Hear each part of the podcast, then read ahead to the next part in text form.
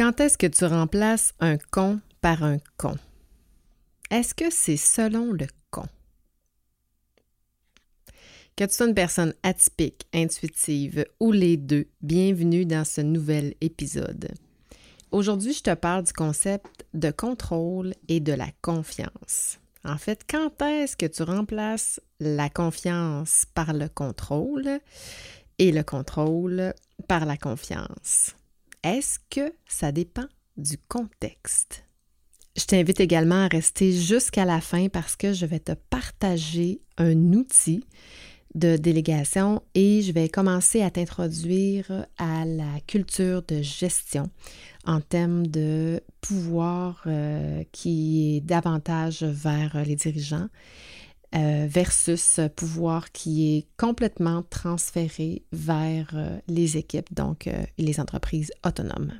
Atypique Intuitive décrit qui nous sommes, c'est-à-dire tous aussi différents de soi-même que des autres et surtout dotés d'un cerveau inconscient très puissant. Tu interagis avec des humains et c'est pas toujours facile.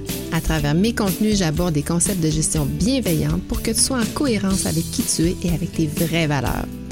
Donnons-nous le droit de faire des erreurs et d'être vulnérables et surtout de pas toujours être à son top. Viens expérimenter intuitivement avec moi cette quête vers le développement de relations bienveillantes. Avant de te parler de con, laisse-moi te parler de mon Académie La Transformation que je lance en septembre prochain qui débute au mois d'octobre 2022, cette année dans quelques semaines. Peut-être que tu l'Académie de la transformation, ça te dit pas grand-chose, mais en fait, euh, laisse-moi te, juste te, mettre en contexte. C'est quoi une transformation organisationnelle? Euh, à l'aide des quatre cycles de l'entreprise. Une entreprise, ça commence par un démarrage. Hein. On construit, on met en place un nouveau produit, un nouveau service. Ensuite vient la croissance. Et c'est dans la croissance qu'on va commencer à se transformer, notamment euh, par euh, des nouvelles orientations, par euh, des nouveaux produits, des nouveaux services, des nouveaux marchés, des nouveaux clients, donc pour pouvoir continuer à prendre la croissance. Et qui dit croissance dit euh, structure qui change, euh, nouvelle personne. Donc, une, transformation souvent qu'on va négliger, qu'on n'accompagnera pas, qu'on n'accompagnera pas autant les, ressources humaines que euh, la structure, la structure en tant que telle. Le quatrième cycle, c'est la maturité. Donc, souvent, c'est là que vont venir les prises de conscience euh, sur les valeurs, sur la culture de l'entreprise. C'est là que vont se manifester des désaccords sur les pratiques de gestion. C'est là que vont venir euh, les nouveaux besoins en technologie, par exemple. Donc, euh, on est dans une phase où il y a, c'est soit on, ne fait rien ou puis on s'en va vers le déclin ou encore on, repousse et on redonne un nouveau souffle à l'entreprise. Et dans le quatrième euh, cycle, c'est le déclin. C'est là où l'entreprise va soit fermer, soit être vendue, ou encore mieux, tu connais mon expertise maintenant, on va la, on va la transférer euh, à une équipe de relève. Donc, euh, grand, grand, grand changement, grande, grande, grande transformation pour l'organisation. Donc, ce sont tous des moments de la vie de l'entreprise dans lesquels vont se vivre des transformations. Dans tous les cas, je suis d'avis, moi, que les deux plus grands changements qu'une entreprise va vivre dans son cycle, c'est changement dirigeant et changement de culture organisationnelle. Mais peu importe euh, si ton entreprise euh, est dans l'une de ces situations, alors tu vas certainement être intéressé par l'Académie de la transformation. Et euh, si c'est le cas, ben, je t'invite à me le laisser savoir dès maintenant avec le lien que tu vas trouver dans les notes d'épisode. Et euh, sache que euh, si tu es sur la liste, tu vas avoir toute l'information avant tout le monde. Et en plus, je t'accorderai un rabais supplémentaire de celui de lancement de 10 juillet où sont souvent les mois de vacances. Hein, euh, si tu n'as pas pris toi des vacances, il y a sûrement plein de gens autour de toi qui en ont pris euh, cet été pour se reposer, pour euh, passer du temps en famille, etc., etc. On le sait, hein, on dit toujours la prise de vacances, tu rushes toujours un petit peu avant, puis tu rushes toujours un petit peu après. C'est comme un mal nécessaire pour pouvoir décrocher, mais je me demandais, est-ce que toi, quand tu prends des vacances, tu as la capacité de déléguer entièrement tes tâches? Peut-être que tu gères une équipe, peut-être pas, mais le travail pour plusieurs personnes dans plusieurs fonctions doit continuer de se faire durant la période des vacances, un minimum certainement. Peut-être aussi euh, que c'est vers toi qu'on délègue des tâches, des responsabilités de tes gestionnaires, de tes collègues alors qu'ils sont partis en vacances. Et selon toi, c'est quoi l'équilibre à rechercher quand on part en vacances et qu'on délègue des tâches? Est-ce que, à ton avis, on ferme les yeux pendant une semaine, deux semaines, trois semaines, un, mois et on revient avec la constatation de la situation? Ou à l'inverse, euh, on s'assure pendant la période de vacances euh, que tout va bien avec euh, des spot checks à l'occasion, la vérification de ses courriels pour s'assurer que tout va bien, etc. Donc, c'est un débat que j'ai eu avec des amis la semaine dernière, pas plus tard que la semaine dernière. Alors, on était dans un spa, puis un gestionnaire dans le sport, dit euh, Ah, oh, moi, j'ai juste regardé euh, mes courriels. Euh, oh, j'ai juste pris quelques, minutes les matins ici, là, pour m'assurer que, tout va bien. Puis là, ben, ça a créé un débat parce que certains ont réagi en disant Mais voyons, tu sais, en vacances. Tu n'as pas à t'occuper, tu n'as pas à prendre tes courriels. Il y a des gens qui sont là pour s'en occuper pendant que tu n'es pas là. si tu es un bon gestionnaire, tu devrais normalement déléguer. Et là, euh, moi, de dire, euh, ben, tu sais, je pense que l'important, c'est de savoir euh, identifier les urgences et identifier les moments où tu dois contacter un gestionnaire, un dirigeant ou une personne dans, dans le cadre de ses vacances ou durant son absence. Hein, c'est quand est-ce que tu déranges? C'est quoi une situation majeure pour laquelle tu vas, tu vas me déranger? Ce qui a fait réagir Mike, Mike, euh, c'est un militaire, un ancien militaire. En fait, euh, tu sais, dans l'armée, les, militaires prennent leur retraite quand même assez jeune et Mike euh, est, retraité de l'armée, fait autre chose maintenant, mais il me pose spontanément la question, mais Vicky, c'est quoi une urgence en fait?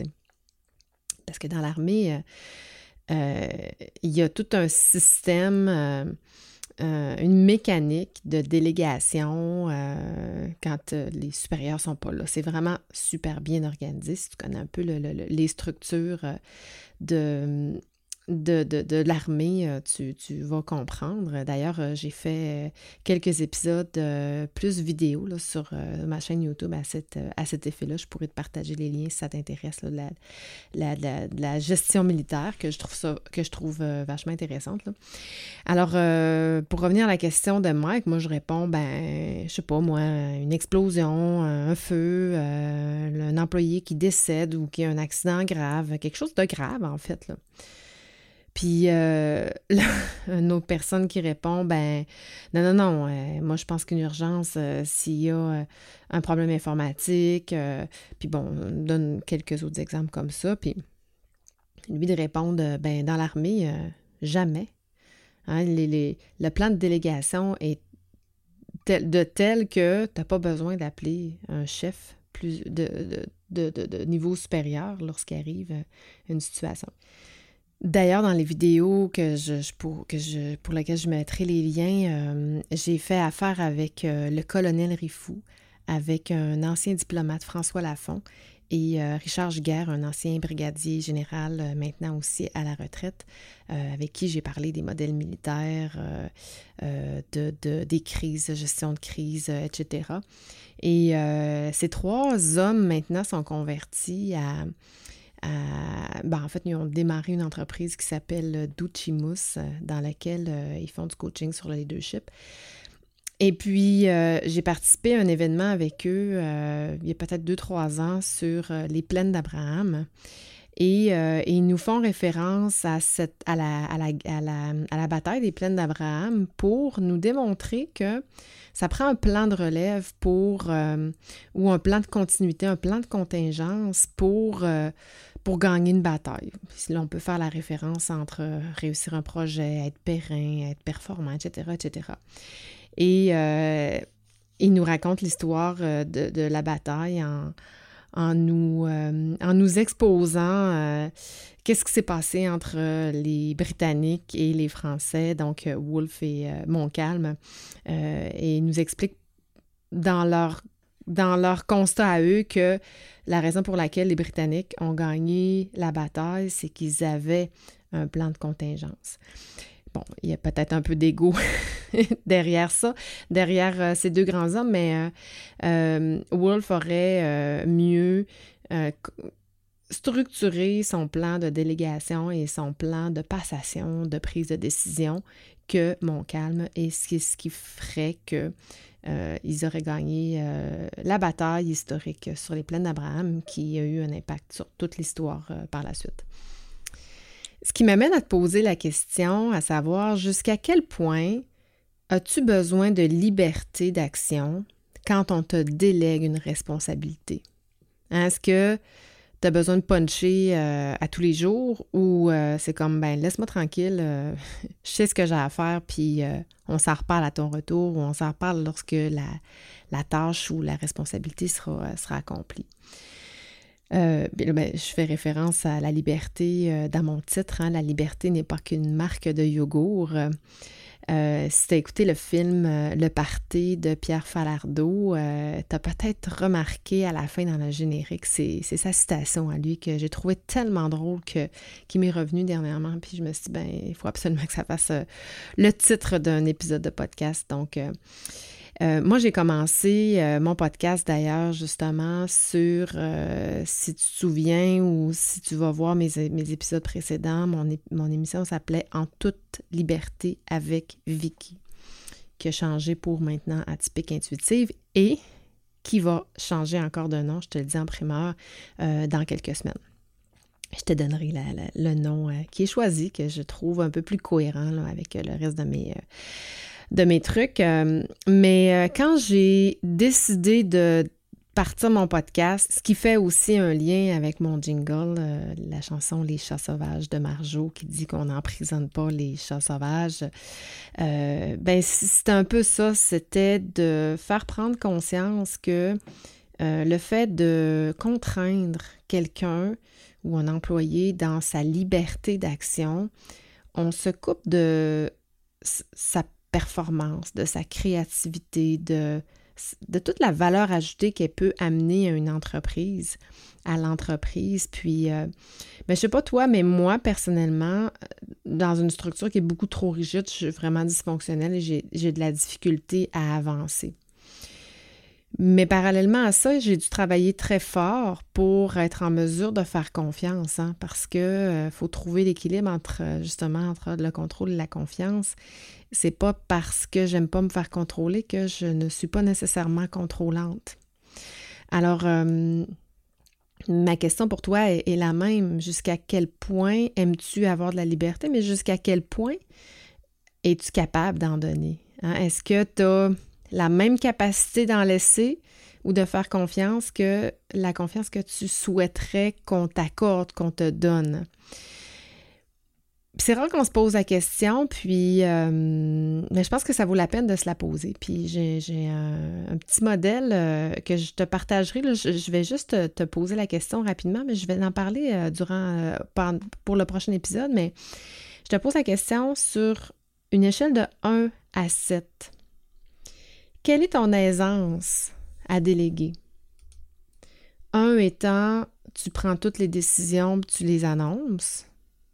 Et sept étant, tu laisses le groupe ou l'employé choisir euh, ou prendre des décisions tant que certaines contraintes sont respectées.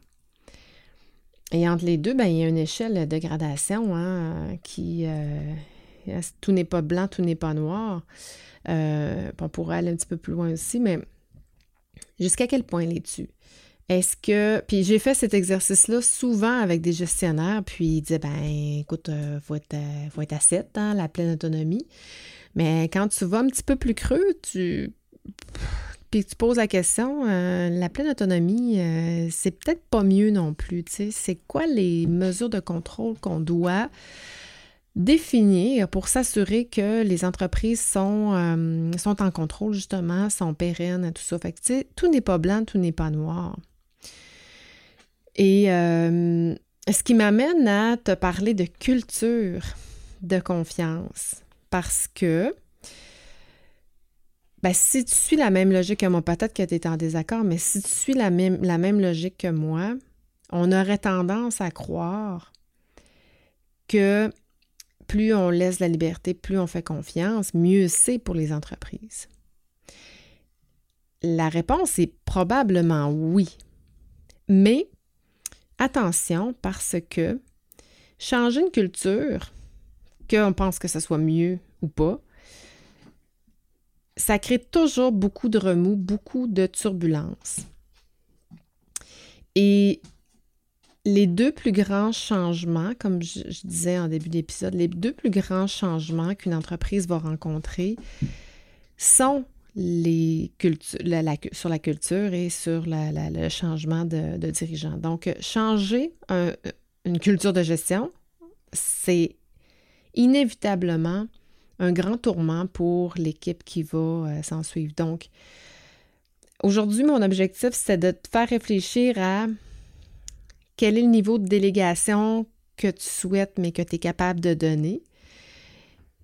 Mais en même temps, de prendre conscience aussi que de changer une culture, ça doit se gérer, ça doit, euh, on ne doit pas minimiser l'impact que ça a sur euh, une transformation. Je t'ai dit en début d'épisode que je te partagerai un outil aujourd'hui. Euh, l'outil que je te propose, euh, c'est un outil justement pour pouvoir pousser ta réflexion sur ta capacité à déléguer. Donc, c'est tout simplement un exercice sur un plan de délégation qui va te permettre de venir euh, euh, colliger les tâches que tu pourrais ou que tu as à déléguer et euh, te poser une série de questions à savoir à qui tu peux déléguer ces tâches-là et, et est-ce que c'est les, les, bonnes personnes et est-ce que la tâche va réellement se faire? Donc, en fait, il y a deux questions à se poser euh, quand on, veut déléguer une tâche. C'est est-ce que la personne peut et est-ce que la personne veut? Donc, euh, si la réponse est non à une de ces deux questions-là, ben c'est pas la bonne personne à qui déléguer. Donc, c'est vraiment un outil qui va te permettre euh, de, bien, de bien déléguer les tâches, mais aussi de tirer des constats par rapport à ton équipe et à ta capacité de déléguer. Donc voilà, c'est tout pour aujourd'hui. J'espère que l'épisode te fait réfléchir aujourd'hui. J'espère que euh, tu vas prendre conscience euh, de ta délégation, de ton style de délégation, puis peut-être même mettre quelques actions en place. Donc, euh, si tu as écouté l'épisode jusqu'ici, j'imagine que c'est parce que tu trouves mon contenu intéressant. Donc, si c'est le cas, je t'invite, euh, si tu veux me faire plaisir, là, tu peux me, venir me commenter euh, dans, mes, dans mes différents épisodes sur la plateforme euh, de ton choix, celle que tu utilises. tu peux ranker hein, avec 5 étoiles, idéalement, et me mettre tes commentaires. sache que ça serait le plus beau cadeau que tu pourrais me faire. Donc, la semaine prochaine, on continue de parler de ce on va, continuer à tourner autour euh, de, ce, de cette thématique. Euh, je vais te partager un petit peu plus sur euh, le plan de délégation, la culture de gestion plutôt, que je t'ai parlé sur l'échelle de 1 à 7, qui est un outil que j'adore et que j'utilise depuis plusieurs années. Donc, je t'en parle un petit peu plus en détail la semaine prochaine. Sur ça, je te dis ciao, ciao!